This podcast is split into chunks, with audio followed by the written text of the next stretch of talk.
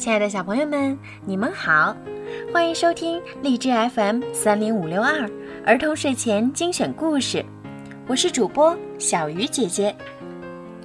上一集呀，我们讲到，兔子朱迪和狐狸尼克在破案的过程当中，发现了路边的交通监控摄像头，他们在怀疑摄像头会不会刚好拍到了发疯的麦叉。我们今天呀，继续来听故事。尼克和朱迪来到市政厅，在杨副市长的电脑上看到了交通监控录像。画面上，麦叉被一辆坐满了狼的货车带走了。午夜嚎叫，看到狼群，朱迪不禁倒吸了一口气。尼克。和朱迪追踪这辆货车，来到了悬崖收容所。几只狼守卫在入口处。这时，朱迪想到了一个办法。他学着狼的样子，嗷的叫了一声。真是只聪明的兔子。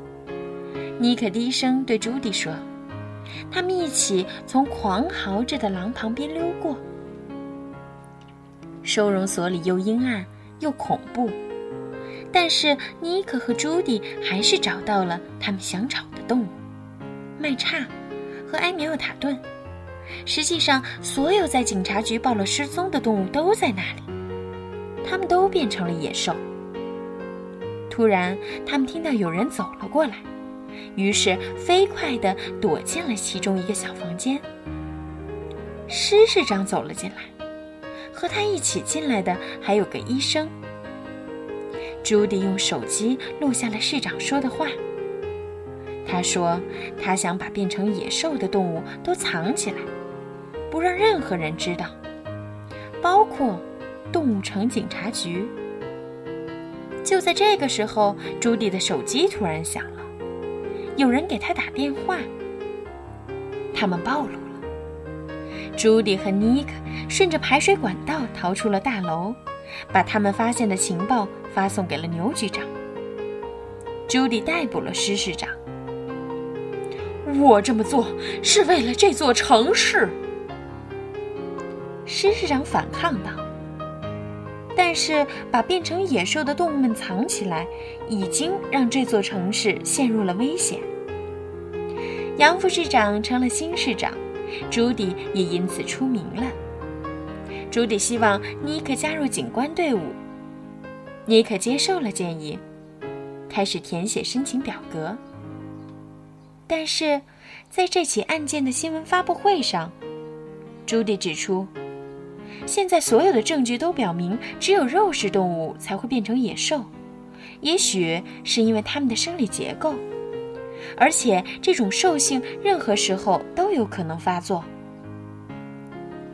尼克对朱迪的这番话感到非常生气。或许你最好不要和肉食动物成为搭档，他对朱迪说。新闻发布会之后，住在动物城的每个动物都变得恐慌。新闻上到处都是有关肉食动物会变成野兽的报道。草食动物对于自己会被猎捕感到非常恐惧。杨市长请朱迪负责警察局新警官的招募工作，朱迪却上交了警徽，提出辞职。我来这里是希望把世界变得更美好，朱迪说。但是，我想，我破坏了它本来的美好。朱迪回到家乡的农场。碰巧碰到了吉丁格雷，他不再是以前那个爱惹是非的家伙。现在他和朱迪的父母一起做生意。突然，朱迪的父亲冲附近的孩子叫道：“哎，不要跑到魔花那里去！”吉丁耸耸肩膀，说：“在我们家，这种花叫做午夜嚎叫。”吉丁和朱迪爸爸解释道。这种蓝色的花儿能驱走虫子，也能让兔子发狂。朱迪倒吸一口气，他意识到，午夜嚎叫是一种花儿，而不是狼的嚎叫声。还有，这种花能让所有的动物变成野兽，不管是肉食动物还是草食动物。他跳上家里满载水果和其他货物的卡车，一眨眼功夫，就开得没有踪影了。他得马上找到尼克。朱迪想让尼克帮他找到幕后黑手，他想知道到底是谁把目标对准了肉食动物，让他们发狂。但是首先，朱迪得向尼克道歉。我误解了你，还躲着你。朱迪说：“我真的是一只蠢兔子，你可以原谅我吗？”尼克重放了刚刚的录音。我真的是一只蠢兔子，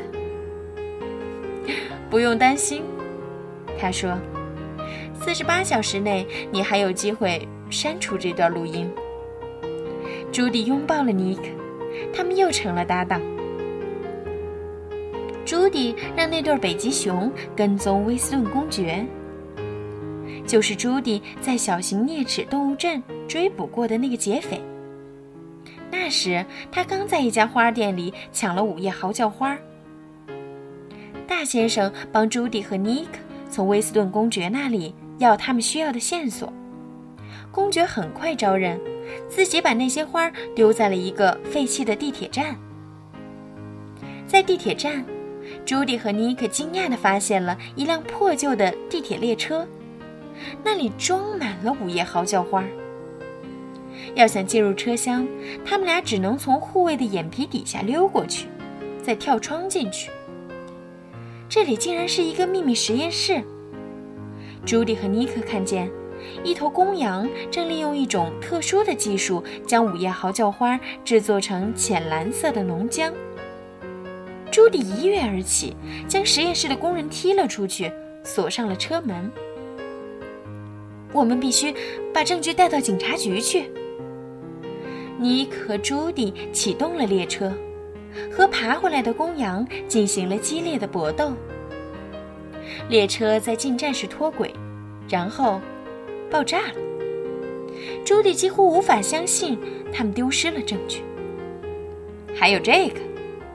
尼克说着，举起装着枪和午夜嚎叫花子弹的箱子。在回警察局的路上，他们看到了杨市长。我会继续处理这起案件的，他说。原来杨市长就是整起案件的幕后黑手。他想让草食动物害怕肉食动物，然后草食动物就可以凭借数量优势占领整座动物城。那么。他就可以成为这座城市的领袖了。杨市长的手下夺走了装着枪的箱子，杨市长朝尼克开了一枪，尼克中弹了。尼克咆哮起来，他就要变成野兽了。朱迪向后退了几步。你的计划不会得逞的，他对杨市长说。恐惧总是最有效的方法。杨市长回答：“我会让成千上万的肉食动物中弹，他们会证明我说的话。”突然，尼克停止了咆哮，他并没有变成野兽。他和朱迪事先把午夜嚎叫花龙江子弹替换成了蓝莓，还把杨市长说的话录在了朱迪的胡萝卜笔里。这只是个小把戏，亲爱的。朱迪告诉杨市长，牛局长赶到了现场，他逮捕了杨市长。在杨市长向尼克开枪之前，他自己已经打电话通知了警察局，说朱迪正受到一只狐狸的袭击。阴错阳差，却让自己的罪行暴露了。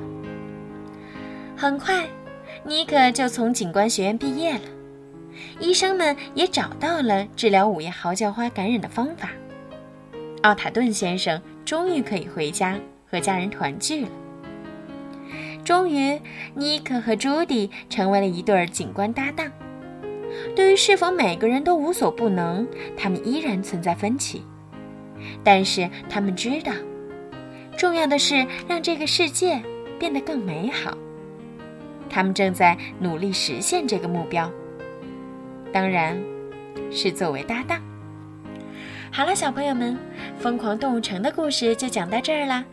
如果你们喜欢小鱼姐姐的故事，记得让爸爸妈妈在荔枝 FM 上多多的帮小鱼姐姐点赞和转发，那么小鱼姐姐就可以有动力给小朋友更新更多好听的故事啦。好了，孩子们，晚安。